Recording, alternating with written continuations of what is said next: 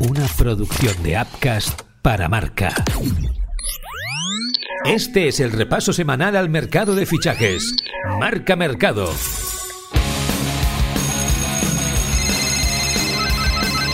Marca Mercado con Joan Prats y Diego Picó.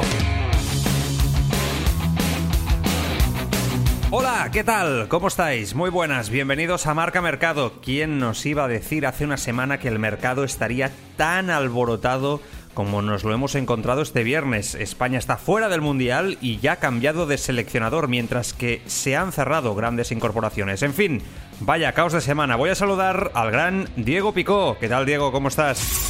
Hola Joan, ¿qué tal? La semana pasada te dije que tenía la sensación de que había varias bombas a punto de explotar. Pues toma ya. Pues así es, sí. Y pocos pensamos que una de esas bombas que iba a estallar sería la del banquillo de la selección española, la que se ha liado con la roja. Pero ya sabemos cómo funciona el fútbol, así que Dale ritmo. Tienes toda la razón. Pues venga, nos ponemos el mono de trabajo y repasamos toda la actualidad en Marca Mercado. Marca Mercado. Caliente, caliente.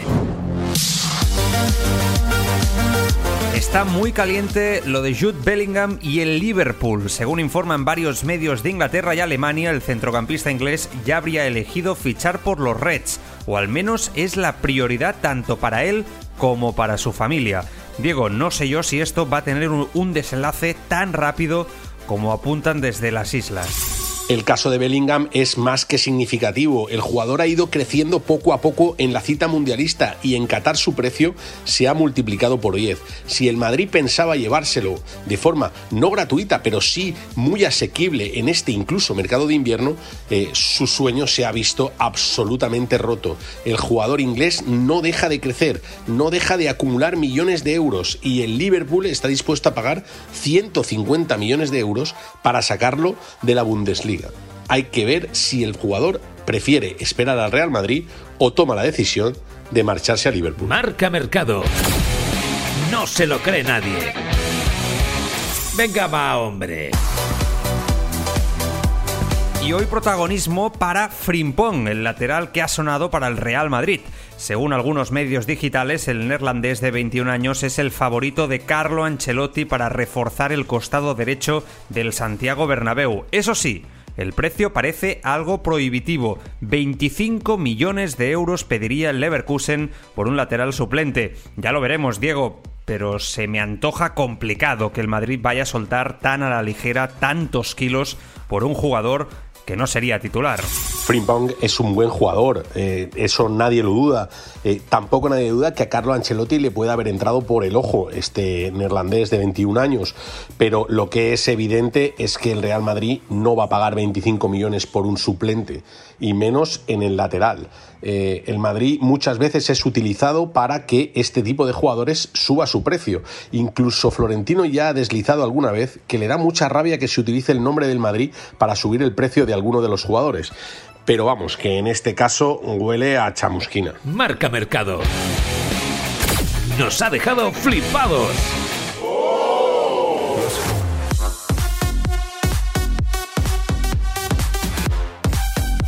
Bendita locura está siendo diciembre y es que esta semana hemos conocido que Paco Gémez se va a entrenar a Irán. El técnico español ha llegado a un acuerdo con el Tractor Sazi por una temporada y otra más opcional. Recordemos que hace ya tiempo que Gémez desapareció de la élite. Estaba entrenando al Ibiza hasta mayo, pero fue despedido y desde entonces no tenía equipo. En cualquier caso, sí que sorprende que Irán haya sido la mejor opción para él. Paco Gémez es capaz de pasar de un día estar comentando un partido o dentro de una tertulia en Radio Marca y al día siguiente entrenar un equipo en Irán. Pues así es, ha fichado por el Tractor Safi evidentemente es un auténtico desconocido. No conocemos la Liga de, Irán ni la seguimos, no somos tan panenquitas como, como otros, pero sí que os decimos que eh, el fútbol español y los entrenadores españoles son cotizados en todo el mundo. Y en este caso, Paco Gémez, que estuvo entrenando a Ibiza y al final acabó mal su relación con, con Amadeo Salvo, ha decidido emprender esta aventura. Probablemente sea el primer entrenador en la historia que vaya al fútbol iraní. Veremos cómo se le da, pero con carácter y con sistema de juego, eso no le va a fallar al bueno del entrenador que deja los micrófonos y se marcha a lo que más le gusta, entrenar, aunque sea a miles de kilómetros de España. Marca Mercado. Está hecho.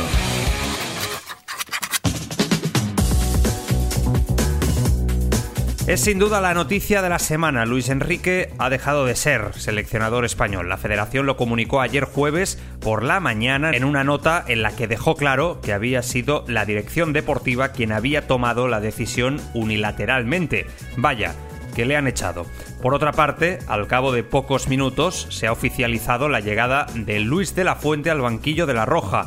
De momento, eso sí, desconocemos la duración del contrato. Diego, supongo que aún hoy estás eh, sorprendido con la noticia. El día que se falló el último penalti ante Marruecos eh, tenía toda la pinta de que Luis Enrique no iba a seguir en la selección. Habían aparecido ya algunas discrepancias entre Luis Rubiales y el propio Luis Enrique y su cuerpo técnico y eso hacía ese idilio que se inició hace ya unas temporadas y que había llegado al asturiano a tener máximo poder en la federación. La decisión ha sido rápida y ha intentado ser indolora. O sea, se ha despedido a Luis Enrique prácticamente cuando ha aterrizado en España y eh, se ha optado por Luis de la Fuente. Más que continuidad, lo que se trata es de una promoción interna de un entrenador que en las categorías inferiores de España lo ha hecho absolutamente fantástico, pero como dice alguno, ahora tiene que coger el toro por los cuernos, dar el salto, asumir que está en la selección absoluta, a la que ya dirigió un partido por aquello del COVID, que por cierto ganó 4 a 0, y tomar decisiones, tomar decisiones que le lleven a una situación complicada y que le hagan competir al máximo nivel.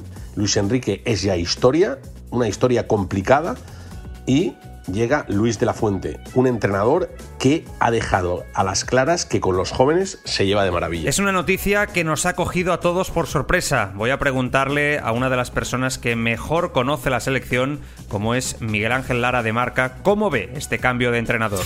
Pues para mí la salida de Luis Enrique de la selección no es una buena noticia. Creo que era el mejor eh, seleccionador posible y que se había embarcado en un proyecto muy interesante que quizá el presente no fuera Em, ganador o no fuera para competir a este nivel, pero sí lo veía em, con muy buena pinta para el Euro del 24 y el Mundial del 26. Ahora sí, ahora bien, toda vez que se ha dado ese paso, me parece un acierto que sea Luis de la Fuente. Es como si en mitad de una obra se fuera el arquitecto y tuvieras que buscar a alguien que creyera en eso que estaba haciendo el arquitecto. Y lo que se ha hecho es buscar a una persona que conoce perfectamente la base del fútbol español, que ha trabajado con muchos de los futbolistas que han formado parte del, del grupo de Luis Enrique y creo que por ahí llega una decisión que puede ser muy positiva para el devenir de la selección, pensando sobre todo en la Eurocopa de 2024. La otra bomba de la semana ha sido el fichaje de Hendrik por el Real Madrid. La joya de 16 años del Palmeiras llegará al Santiago Bernabéu el 1 de julio de 2024, previo pago de 40 millones de euros. Recordemos que otros grandes de Europa como Barça y Paris Saint-Germain también suspiraban por el jugador, pero al final Florentino Pérez se ha llevado el gato al agua. Lo de Hendrik diría que es cuestión de semanas, si no de días. Eh, el Real Madrid ya ha llegado a un acuerdo prácticamente cerrado con el jugador y con su familia. Tiene 16 años este chaval brasileño del Palmeiras que ha levantado una expectación absoluta en Brasil. Desde la época de Neymar no se recordaba una expectación igual con respecto a un futbolista.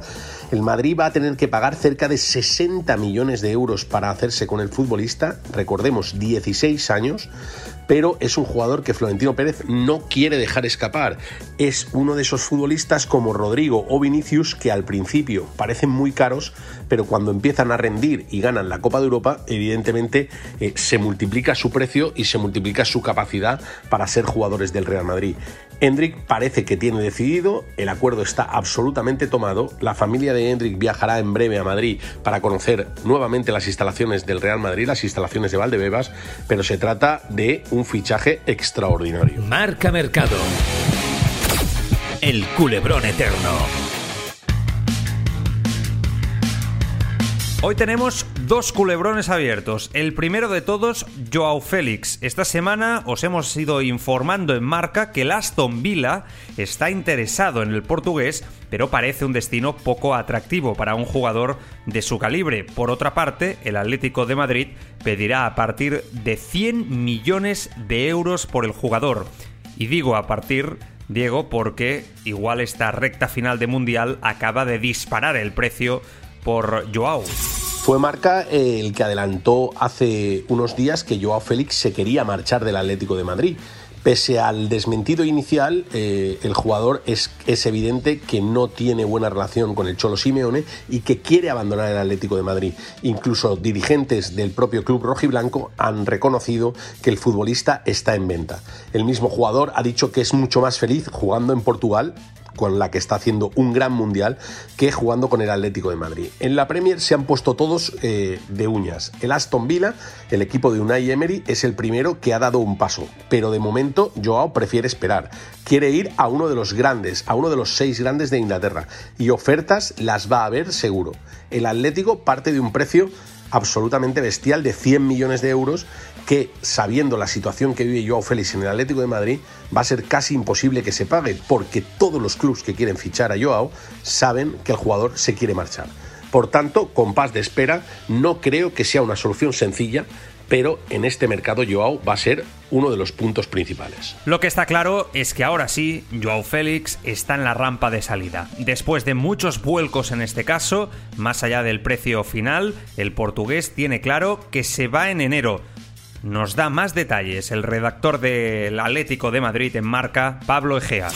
Parece que todos los caminos llevan a que Joao Félix salga del Atlético Madrid en este mercado invernal y lo cierto es que yo creo que es la vía más lógica por todas las partes. Joao Félix ha pedido, que salga, eh, ha pedido salir, el club eh, por medio de Gilmarín, ni más ni menos, ha dicho que la motivación no es la mejor del jugador y que eh, la solución es que salga y el entrenador lo quiere o ve lo más lógico también que Joao Félix salga del club porque al final el, el futbolista no ha dado el rendimiento que todo el mundo esperaba de él en los últimos tres años y medio. Por lo tanto, la salida más viable de Joao es su salida, que no es fácil, obviamente, porque se trata de un jugador de talla mundial y se va a ir con la sensación de que el Atlético de Madrid no ha dado ese rendimiento que todo el mundo esperaba o que creo que Simeone debería haber sido capaz de, sacar. Las partes, eh, las culpas se dividen en las dos partes. Eh, yo creo que es el 50%. Tanto el jugador que no ha tenido esa ambición o ese gen ganador para dar su máximo rendimiento y yo creo que Simeone eh, tampoco ha tenido quizá la paciencia con un futbolista que es un poco diferencial. Y el otro culebrón es Héctor Bellerín. El lateral derecho del Barça parece que gusta mucho a la Roma, pero entre los clubes no se ponen de acuerdo. El Barça pide unos 4 millones por el jugador y los italianos insisten en no pagar nada.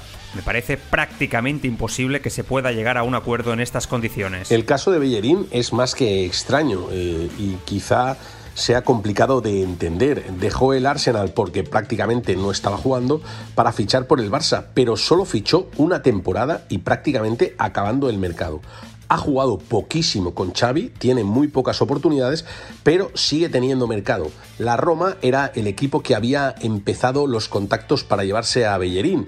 Es un jugador al que Mourinho le tiene echado el ojo, pero el Barça pide cerca de 4 millones de euros y los italianos no están dispuestos a pagar ese dinero, sabiendo que además acaba contrato en 4 o 5 meses cuando acabe la temporada. Por tanto, eh, parece un ida y vuelta ¿no? de, de Bellerín, un paso muy fugaz por el Barça incluso se comentó la posibilidad de que pudiera renovar con el Fútbol Club Barcelona más años de contrato, pero de momento es una situación más que complicada que se quede en el Barça y se le busca equipo. Lo que me sorprende, además, es que en el Barça sigan planteándose la posibilidad de dejar salir a Bellerín con un club que literalmente se lo quiere llevar gratis. Le pregunto al compañero de marca en Barcelona, Luis Fernando Rojo, a ver cuán posible lo ve él.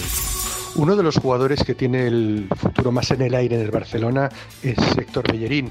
Eh, el defensa firmó solamente por un año y la verdad es que no está rindiendo al nivel que se esperaba de él. De hecho, eh, Xavi Hernández está contando eh, bastante poco con él en estos primeros meses de competición. Una de las opciones que se ha barajado es la salida del jugador en el mercado invernal y la Roma eh, era uno de los clubes extranjeros que se había interesado eh, por él, había preguntado por su situación y para ver si lo podía fichar, ya que Mourinho está buscando un lateral derecho para reforzar su plantilla.